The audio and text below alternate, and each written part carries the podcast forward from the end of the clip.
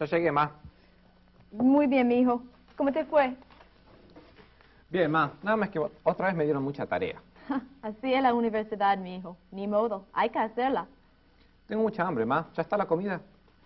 No, mi hijo, lo siento. Ahora se me hizo tarde. ¿Tú sabes por qué? Es que hace rato tocaron puerta unas señoras y me preguntaron si podían platicar conmigo. Eran de los testigos de Jehová. Las dejé pasar y me entretuvieron un buen rato. ¿De qué te querían hablar? Pues ya ves que siempre quieren hablar de sus libros y sus doctrinas. No las hubiera dejado pasar. Nada más que me quitaron el tiempo y me hicieron enojar. Esa gente deberían prohibir esa religión. Solo confunden a la gente. Ay, ma, ¿a poco quisieras que los prohibieran? Si vivimos en un país libre, hay que dejar que la gente crea lo que quiera. ¿Qué crees que hagan? ¿Que los echen en la cárcel? Pues por lo menos así ya no andarían molestando. Ah, eso no es nada. Más creería, crearía todavía más problemas. ¿Por qué dices eso? Pues fíjate, que en mi clase de historia hemos estado hablando precisamente de algo muy parecido. Estamos estudiando acerca del Imperio Romano de los siglos 3 y 4. ¿Y qué tienen que ver los testigos de Jehová con eso? Bueno, pues así como tú quisieras que prohibieran a los testigos de Jehová, así prohibieron a los cristianos. Los echaban a la cárcel y los perseguían en otras formas. Según lo que leí, era terrible, sobre todo bajo el emperador Diocleciano, a principios del siglo IV. Él era pagano y creía que había que exterminar el cristianismo, pues ya eran muchos y creía que eran una amenaza para el Estado. Por eso mandó destruir todos sus templos y confiscar todos sus libros, arrestar a los obispos y pastores, y hasta los torturaba y mataba si se negaban a renunciar a su fe y ofrecer sacrificios al emperador. ¿Poco quisieras que hicieran algo así los testigos de Jehová? Bueno, no es para tanto, pero sí deberían hacer algo para que ya no molesten tanto. ¿Cómo que? Aunque los prohibieran hablar con otros de su fe y tratar de convertir a otros a sus doctrinas, no dejarían de hacerlo. Al fin y al cabo, para detenerlos tendrías que perseguirlos de algunas maneras, echándolos a la cárcel o tomando algunas otras medidas en contra de ellos. Pues no sé, pero por lo menos podrían hacer algo, como sacar una declaración oficial que ellos son una secta para que la gente no les hiciera caso o que mejor asistiera a una iglesia cristiana. ¿Quién haría eso? ¿El gobierno? Pues sí, tal vez. Ah, eso sería todavía más problemático. ¿Por qué? Mira, cuando el gobierno empieza a meterse en cuestiones religiosas, favoreciendo alguna religión y prohibiendo otra, a todos les va peor. A todos no creo. ¿A poco les va peor a los que salen favorecidos? ¿Cómo no? Mira, todo eso es precisamente lo que ocurrió después de Diocleciano. Él renunció como emperador y hubo una lucha por el poder. El que finalmente ganó fue Constantino. Como los cristianos lo habían apoyado, él hasta decía haber tenido una visión de Dios, revelándole que ganaría la batalla decisiva si luchaba bajo el signo de la cruz de Cristo. Puso fin a las persecuciones de los cristianos, estableció la tolerancia religiosa. Hasta él mismo afirmó haber aceptado la cristianía. Eso fue en el año 313. Seis años más tarde, dijo que los obispos y ministros de la iglesia ya tenían que, no tenían que pagar impuestos. Y poco después puso a los obispos como jueces civiles en los tribunales romanos y prohibió todos los sacrificios paganos privados. Empezó a darles los dirigentes de la iglesia el dinero que el gobierno romano antes había dado a los templos y sacerdotes paganos. Y de hecho prohibió que la gente diera las ofrendas tradicionales para el sostén de los templos y sacerdotes paganos. Declaró el domingo como día de descanso en todo el imperio, pues antes que eso siempre había sido día de trabajo como otros días. También comenzó a construir templos grandes y lujosos para los cristianos alrededor de todo el imperio. Pues así deberían hacer para las iglesias cristianas hoy día. Y qué bueno sería que el gobierno pusiera a los pastores como jueces civiles, en lugar de esos jueces que tenemos hoy, que son tan injustos y corruptos. Y también que el gobierno les pagara un buen sueldo a los pastores, pues lo merecen, y que no ganen tan poquito como los pastores de nuestra iglesia eso de construir templos bonitos para los cristianos y prohibir que la gente trabaje los domingos también me parece muy bien. Eso deberían hacer hoy. Mamá, no sabes lo que estás diciendo. Ah, hijo, ¿no crees que el gobierno debe hacer todo lo posible para apoyar a la iglesia y hacer que la gente viva como cristianos? No, ma, y te voy a decir por qué. ¿Sabes lo que pasó cuando hizo eso Constantino? Echó a perder la iglesia de repente. Todos querían ser cristianos e inclusive ser obispos. ¿Y eso? ¿Qué tiene de malo? ¿No cree que todos deberían ser cristianos? Claro que sí, ma, pero no por esas razones, no por conveniencia personal, por intereses. Mira, cuando los cristianos eran perseguidos, encarcelados y martirizados, ¿cuántos crees que querían ser cristianos y sufrir eso? Pues me imagino que muy pocos. Así es, pero por lo menos era claro que los que seguían profesando la fe bajo esas condiciones eran cristianos, muy fieles y firmes en su fe. Pero cuando se empezó a colmarlos de favor, de repente todo el mundo quiso ser cristiano. ¿Crees que esos nuevos cristianos serían de la misma calidad que los que habían sido fieles en tiempos de persecución? Ay, pues no, ¿verdad? Claro que no. Muchos se hicieron cristianos por conveniencia, más que convicción. Y con los obispos y ministros de la iglesia fue peor todavía. Cuando los torturaron y mataron bajo Diocleciano, casi nadie quiso ser obispo o ministro.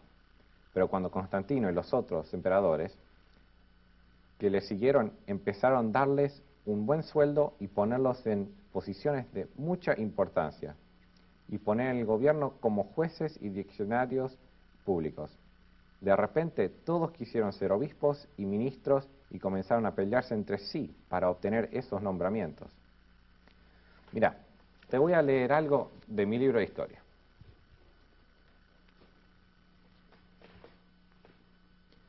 Dice que en el año 341 un decreto del concilio de Sárdica declaró, todos los obispos están encendidos con los fuegos de la codicia y son esclavos de la ambición. Ese concilio también mandó ordenar como obispos y ministros solo a los que habían pasado por pruebas, pues muchos ricos se hacían cristianos rápidamente y casi de inmediato buscaban comprar obispados. Otro autor, llamado Amien, escribió en el año 366 acerca de los obispos de Roma.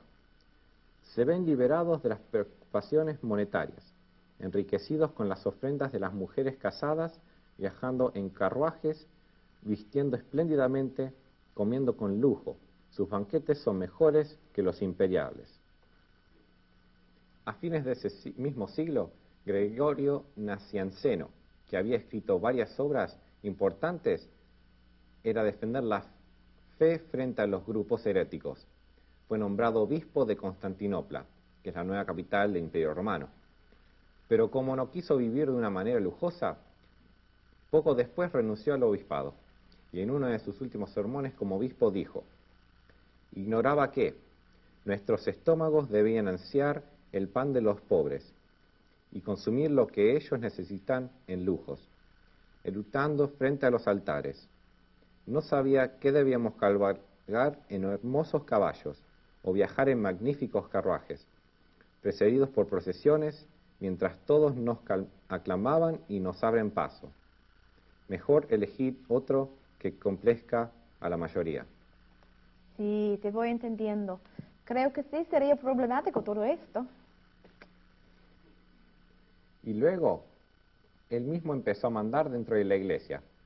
Como él está pagando a todos los dirigentes y construyéndoles los templos, se sentía con el derecho de dictarles lo que tenían que hacer en ciertos momentos. Mm. Cuando convocó a todos los obispos a reunirse en Nicea y les pagó sus gastos, por ejemplo, estos se sentían obligados a ir. Y cuando había divisiones en la iglesia, él y otros de los emperadores intervenían a favor de unos u otros y los mandaban al exilio. ¿Sabes qué? Constantino exclusive mandó ejecutar a su hijo mayor y su segunda esposa y a otras personas, pero la iglesia no se atrevió a condenarlo ni decir nada, por temor de hacerlo enojar y perder los privilegios que los cristianos habían ganado. Por eso digo que esa política de favorecer a los cristianos hizo mucho daño en la iglesia. Y así fue de ahí en adelante. Y más tarde, durante ese mismo siglo, el emperador Teodosio declaró que la religión cristiana sería la única religión permitida dentro del imperio. Con el apoyo de los cristianos comenzó a perseguir a los paganos, destruyendo templos y lugares de adoración y encarcelando a sus sacerdotes y seguidores. En menos de 100 años, los cristianos pasaron de ser perseguidos a ser perseguidores. ¿Qué te parece? Bueno, hijo, pues tal vez tienes razón hasta cierto punto, pero de todos modos sigo pensando que fue bueno que el gobierno de aquel tiempo empezara a tratar bien a los cristianos. Tener un gobernante cristiano, aunque no sea perfecto, me parece mejor que tener un ateo. Pero ya hay que ver cómo está la comida.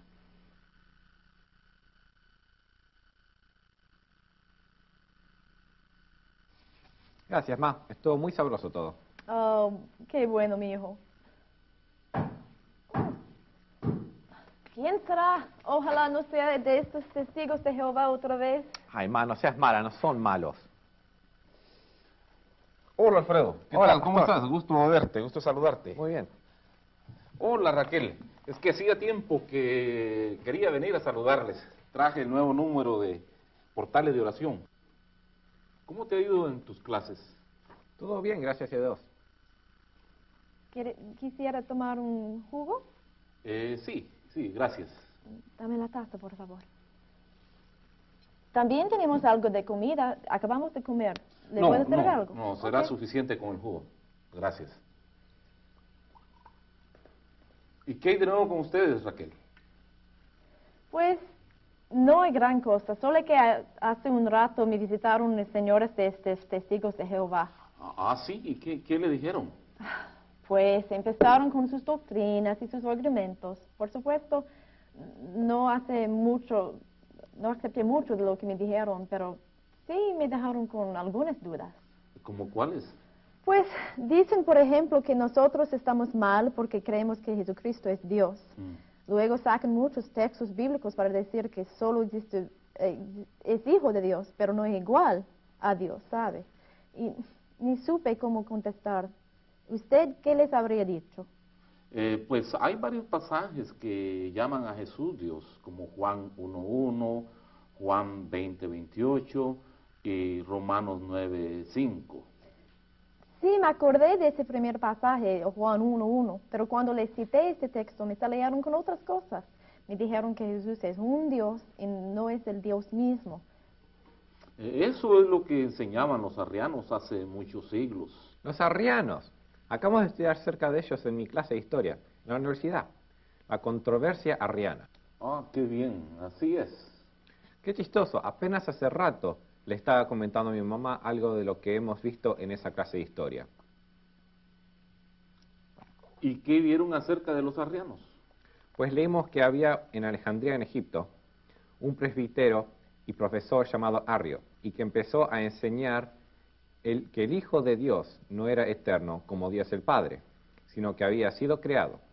Por eso en el año 321 el obispo de Alejandría convocó un sínodo, allí condenaron sus enseñanzas. ¿Qué es eso? Un sínodo es una reunión de obispos y presbíteros, o sea, pastores. De todos modos, Arrio no quedó conforme y empezó a buscar apoyo en otras partes del imperio. Y gente muy importante dentro de la iglesia llegó a apoyarlo y esto generó muchas divisiones en todo el imperio y la cosa se puso muy fea. Había como dos iglesias diferentes. Luego todos empezaron a apelar al emperador Constantino para pedir su apoyo y como él quería que hubiera unidad dentro del imperio y no que haya una iglesia dividida y dos iglesias separadas, mandó convocar un concilio general o ecuménico para tratar de establecer la unidad, invitando a casi todos los obispos del imperio a asistir a expensas del gobierno. Entonces se reunió en Nicea en el año 325 para resolver el asunto. ¿Qué es eso de un concilio? Es lo mismo que un sínodo, pero más grande.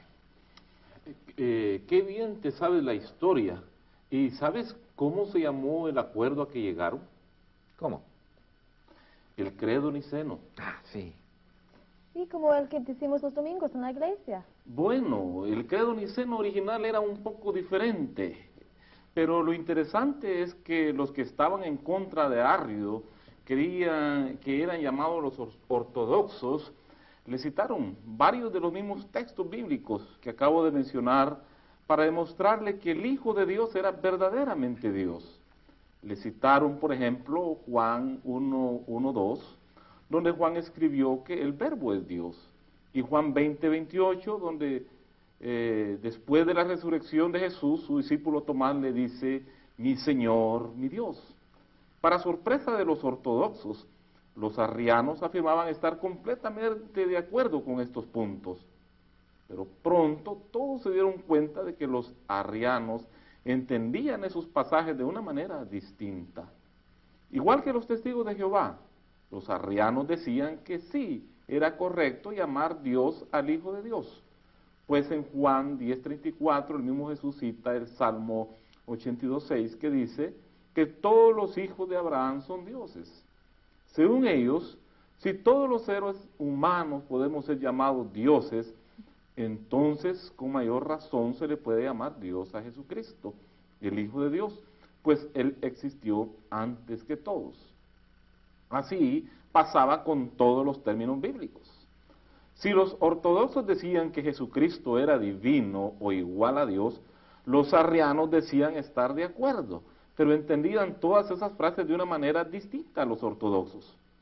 Para los arrianos el Hijo de Dios no era realmente Dios en el mismo sentido que Dios Padre, sino un ser creado por Dios Padre, a quien se le podía llamar un Dios o un ser divino. Era como un segundo Dios, un Dios menor a Dios el Padre. Ah, Eso me suena igual a que los testigos de Jehová. Pero entonces, ¿qué hace uno cuando un grupo usa los mismos textos bíblicos que el otro grupo para sacar dos conclusiones contrarias? Al fin y al cabo, ¿quién tendrá la razón? Bueno, ese es el problema. Por eso los ortodoxos decidieron usar un término que no es propiamente bíblico para hablar de la relación entre Dios y su Hijo. Sabían que había un término en particular que el mismo Arrio había dicho que no podía aceptar. Era el término homoousios, que significa consustancial o de la misma sustancia o naturaleza.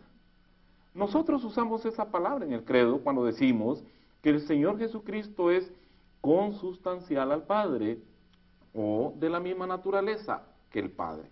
Esto significa que el Hijo de Dios eh, no es de una naturaleza o de una sustancia distinta a la del Padre, sino que los dos comparten una sola naturaleza o sustancia.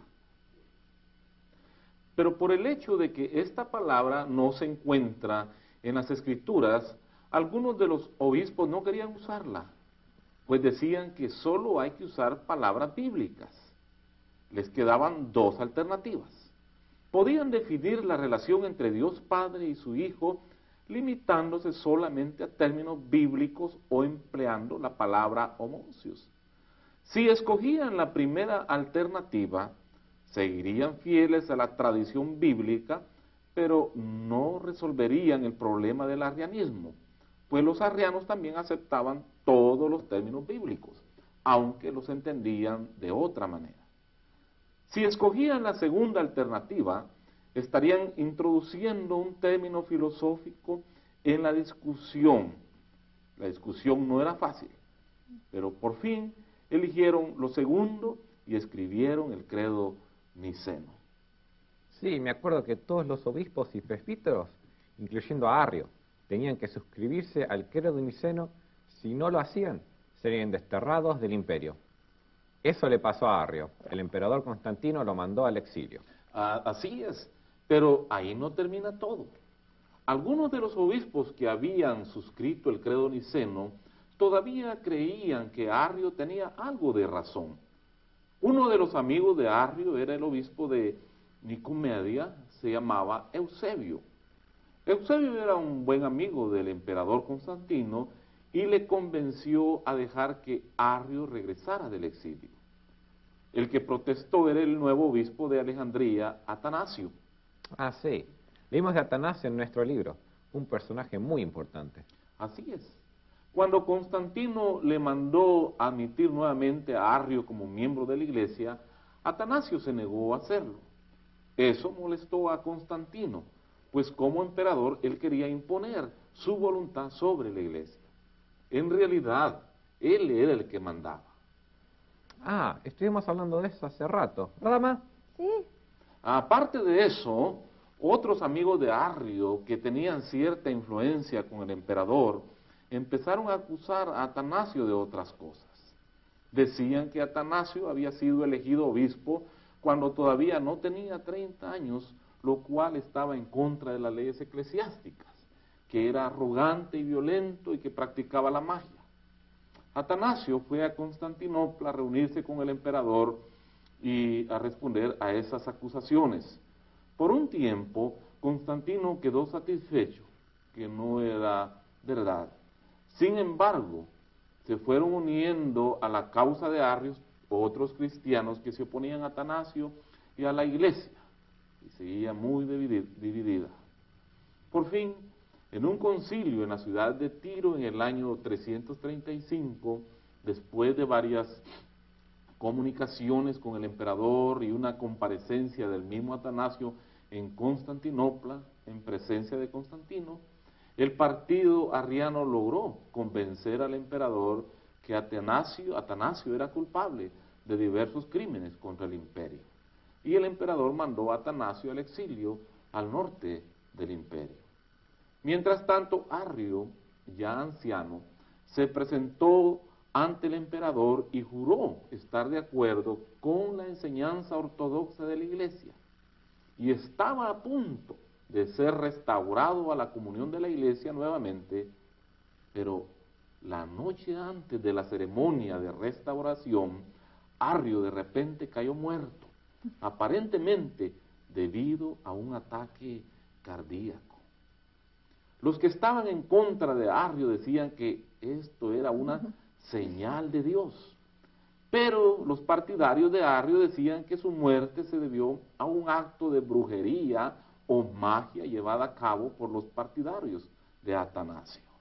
Ay, qué malos eran, pobre Atanasio. Eh, luego todo se puso peor en el año 337, cuando murió Constantino, su imperio fue dividido entre sus tres hijos. Ellos lucharon entre sí por el poder.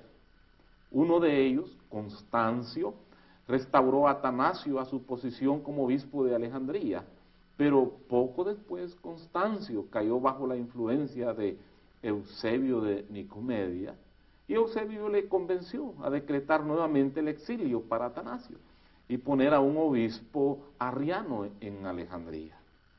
Durante muchos años hubo mucha confusión tanto en lo religioso como en lo político, pues todos luchaban por el poder. De hecho, durante un tiempo Constancio puso a Atanasio nuevamente como obispo de Alejandría, pero poco tiempo después le envió nuevamente al exilio. Esta vez Atanasio se fue a vivir a escondidas con los monjes en el desierto. Durante todo este tiempo siguió escribiendo y luchando contra el arrianismo. Constancio, que llegó a establecerse como emperador, llegó a prohibir el uso de la palabra homocius entre los cristianos para tratar de superar el conflicto y se comenzó a decir simplemente que el Hijo de Dios era semejante a Dios el Padre. Atanasio se opuso con mucho vigor a todo esto, eh, pues esa fórmula era aceptable también para los arrianos. En total, Atanasio fue enviado al exilio cinco veces. Ay, pobre hombre. Sí, y el problema siguió hasta después de la muerte de Atanasio, después en el año 373. Para ese tiempo, gracias eh, en gran parte a todos los esfuerzos de Atanasio, el arrianismo había perdido así todas sus fuerzas. La mayoría de los obispos llegaron a aceptar la fórmula de Nicea y afirmaban que el hijo era homoousios, o consustancial o de la misma naturaleza que el Padre. Al mismo tiempo comenzaron a hablar del Padre, del Hijo y del Espíritu Santo como tres personas divinas. De esta manera llegó a predominar la fórmula trinitaria que empleamos hoy en día. Hay tres personas, una sola esencia divina o un Dios en tres personas. Esta fórmula fue defendida y promovida por tres teólogos llamados los capadocios hacia fines del siglo IV. Basilio de Cesarea, eh, su hermano Gregorio de Niza y otro Gregorio conocido como Gregorio eh, Nacianceno. Ah, sí, también aprendimos de ellos en mi clase, pero creo que también leímos de otra controversia. Era algo de un tal Apolinar. Ah, ¿cuántas cosas te enseñan? Eh, ha de tener un maestro muy bueno, efectivamente. Apolinar era, eh, en un principio, amigo de Atanasio y estaba de acuerdo con Atanasio en cuanto a la plena divinidad del Hijo de Dios. Pero Apolinar empezó a enseñar que el Hijo de Dios no había asumido una naturaleza humana completa en la encarnación. Según él, solo había tomado un cuerpo humano y una alma humana, pero su espíritu solo era divino y no humano. Antes de su muerte, Atanasio escribió un par de tratados contra esta idea. Los tres capadocios se opusieron a Apolinar e insistieron que, aunque Cristo era plenamente divino, también era plenamente humano. Para ese entonces, el emperador del imperio romano era Teodosio, que apoyaba la doctrina ortodoxa y prohibió tanto el arrianismo como el paganismo en el imperio. Teodosio convocó el segundo concilio ecuménico de Constantinopla en el año 381. Y en ese concilio se condenaron las enseñanzas de Apolinar. El credo niceno constantinopolitano, que es el que usamos en iglesia, fue el resultado de ese concilio. Pero como es muy largo ese nombre, nada más se le conoce con el nombre de credo niceno. Más tarde, otras controversias acerca de la divinidad y la humanidad de Jesucristo surgieron y estas fueron definidas en el año 451 por el concilio de Calcedonia. En este concilio se afirmó que Jesús es consustancial con el Padre en cuanto a su divinidad y consustancial con nosotros en cuanto a su humanidad. En otras palabras, se llegó a la conclusión que Jesucristo es 100% Dios y 100% hombre. Hmm. Oiga, pastor, ¿y qué del otro credo que usamos, el credo apostólico? E, ese credo es más antiguo todavía. Antes de que los credos de Nicea y Constantinopla fueran aprobados en los años 325 y 381 respectivamente, ya existían otros credos entre los cristianos. Muchos de esos credos se usaban en los bautismos como confesiones de fe para los que iban a ser bautizados. El más importante de esos credos que llegó a usarse en todas las iglesias de Occidente en la antigüedad se llamó credo apostólico. Esto no significa que los apóstoles lo hayan escrito, sino más bien que expresa la fe que proclamaban los apóstoles. La palabra credo viene del latín y significa creo. Así empiezan todos esos credos. Ah, ya entiendo. Y de hecho, hay todavía otro credo conocido como el credo de Atanasio o credo atanasiano. Ese lo escribió Atanasio, sin duda. Bueno, en realidad no.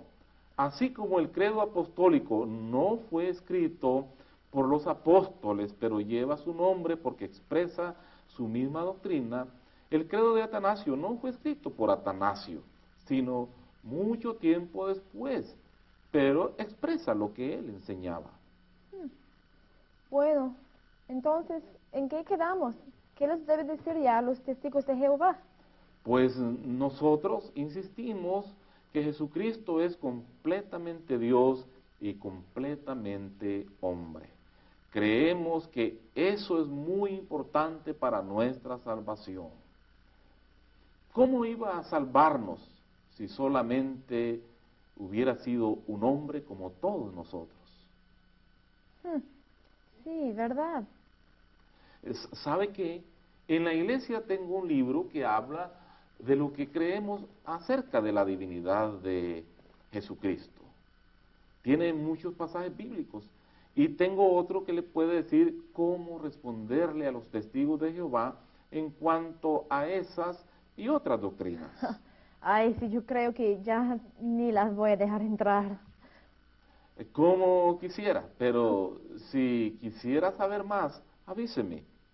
Pues yo tal vez sí quisiera. Y como tengo que hacer un trabajo sobre estos temas, a lo mejor sí le pido el domingo que me preste alguno de esos libros.